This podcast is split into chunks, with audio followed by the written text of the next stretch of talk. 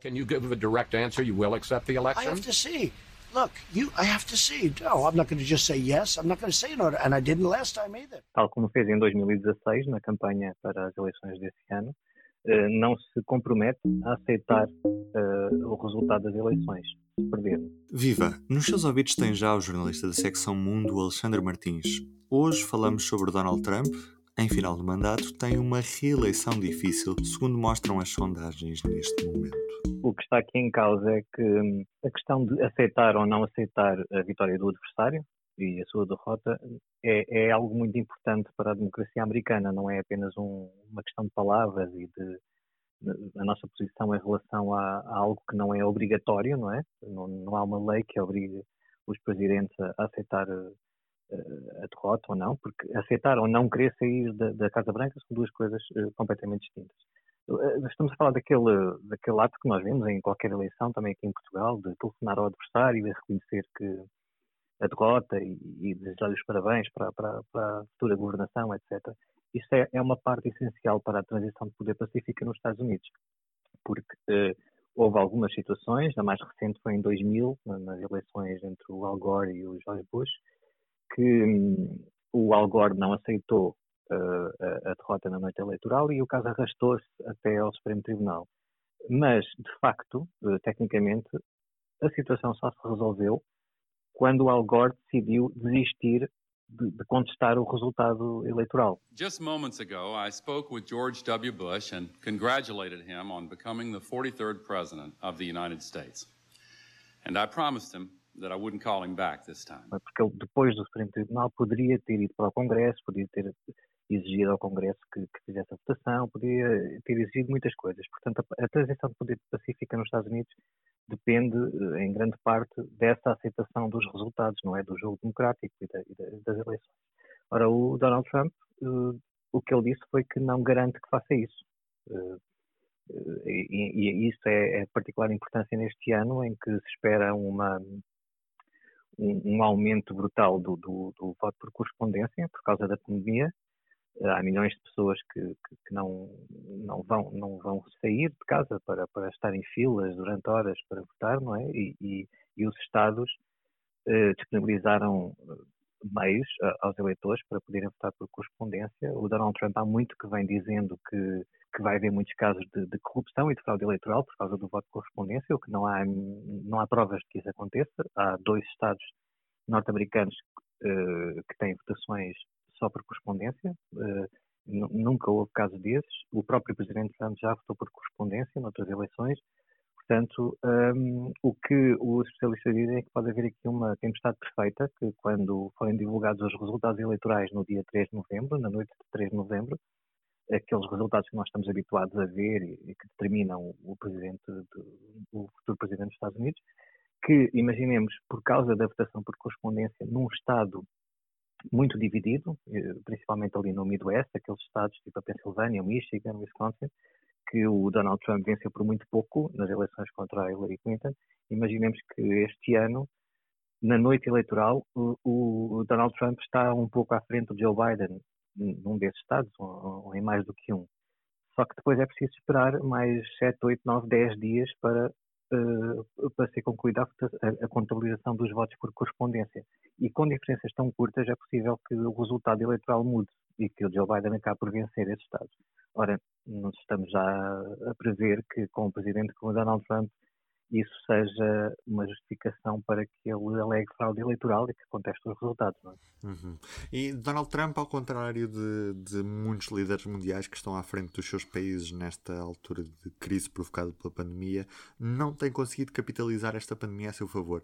O que, é que está a falhar nos Estados Unidos para Donald Trump estar tão mal colocado nas sondagens? Bom, uh, ao que parece, porque já há sondagens suficientes nas últimas semanas e até meses, de facto, a, a, forma como o Presidente Trump tem gerido este combate à pandemia uh, está a ser bastante penalizada nas sondagens, incluindo entre o eleitorado do Partido Republicano. Não é, não é uma grande perda no, no Partido Republicano, obviamente, mas é entre o eleitorado independente. Portanto, nós estamos aqui, uh, temos que perceber, e já há muito tempo percebemos isso, há precisamente três anos e meio, mais ou menos, que quando olhamos para a reação ao, ao, às políticas e ao comportamento do Presidente Trump, temos o, o, eleitorado republicano, grande parte, seguro, independentemente do que ele, do que, erros que possa cometer ou não, está mais ou menos seguro, e o Partido Democrata é igualmente ao contrário. Nada do que o Presidente Trump possa fazer de positivo vai fazê-los votar no, nele. Portanto, há aqui um eleitorado independente, que é bastante importante,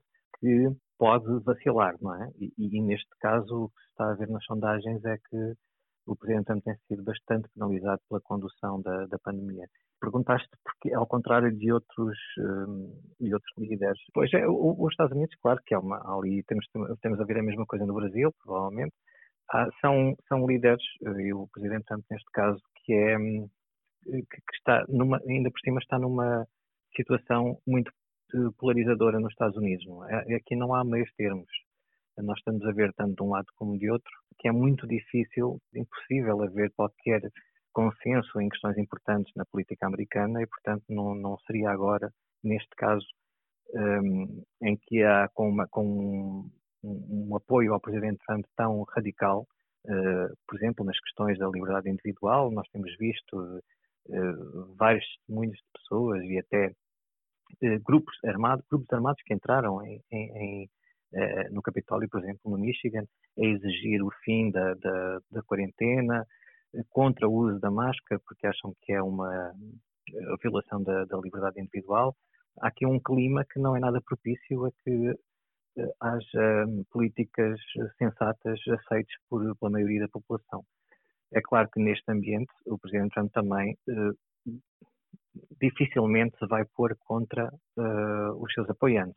É? Aliás, a, a, hipótese que ele tem de vencer as eleições, por causa da configuração e do tipo de sistema eleitoral nos Estados Unidos, depende bastante, não, não, aliás, não, ele não iria beneficiar por, agora, nesta altura, eh, travar um pouco na sua atitude mais radical. O que ele tem de fazer agora, e o que obviamente ele está a fazer, é tentar eh, entusiasmar ainda mais os seus apoiantes e fará tudo o que for preciso fazer para vencer as eleições. Então porquê é que ele mudou de postura em relação ao coronavírus e passou a defender o uso de máscara como gesto patriótico? O que é que explica esta mudança de postura? O que se diz eh, no, no, nos jornais americanos, a CNN principalmente, é que hum, estas sondagens que eh, vamos ver, há aqui duas coisas diferentes. Quando se diz que pode ser um contrassenso, então, mas se ele precisa de, de votos para ganhar, porque é que eh, estando a perder nas sondagens, o que é que isso será positivo para ele? Eh, mais uma vez, temos que recordar aqui a particularidade do sistema eleitoral norte-americano.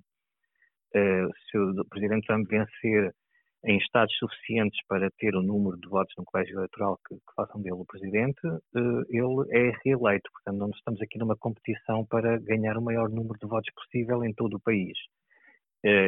Se houver, imaginemos, um Estado em que a maioria das pessoas dos, dos, eleitores do Partido Republicano são uh, muito radicais nestas políticas que estávamos a discutir, obviamente lhe interessa uh, cavar ainda mais esse fosso, não é? Para, para garantir que esses eleitores mais radicais vão estar suficientemente uh, entusiasmados para irem votar no dia das eleições e para, para, para votarem nele. Portanto, aqui é, é ligeiramente diferente esta percepção das sondagens e do resultado eleitoral em relação a países na Europa, por exemplo. Agora, o que ele mudou neste caso é que essa penalização aparentemente está a ser tão grande, na questão específica da, da gestão da pandemia, mas também dos protestos anti-racismo.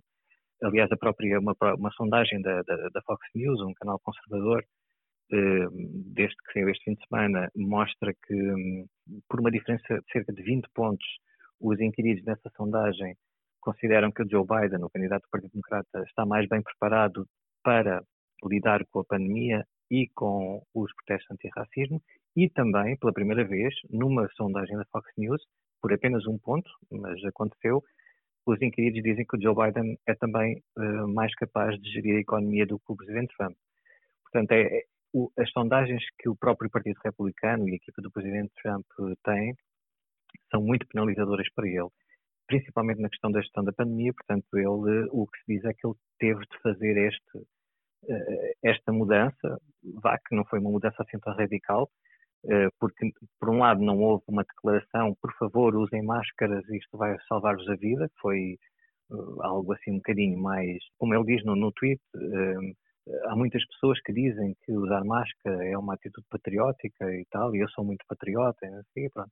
E ele até agora também nunca tinha dito que não se deve usar máscara. É? Foi uma atitude de façam o que quiserem. Quem quiser usar, usa. Eu não quero usar, mas se vocês quiserem, usem. Muitos governadores do Partido Republicano e outros políticos do partido, eh, perante o agravamento da situação da pandemia nos Estados Unidos, com um aumento significativo do número de casos também em, em muitos estados de maioria republicana, esses responsáveis políticos também já tinham vindo a mudar de posição e a afastar-se um bocadinho do Presidente Trump nessa questão do uso das máscaras. Portanto, ele estava cada vez mais isolado, estando a ser penalizado nas sondagens também entre o eleitorado do Partido Republicano, principalmente por causa da questão da pandemia.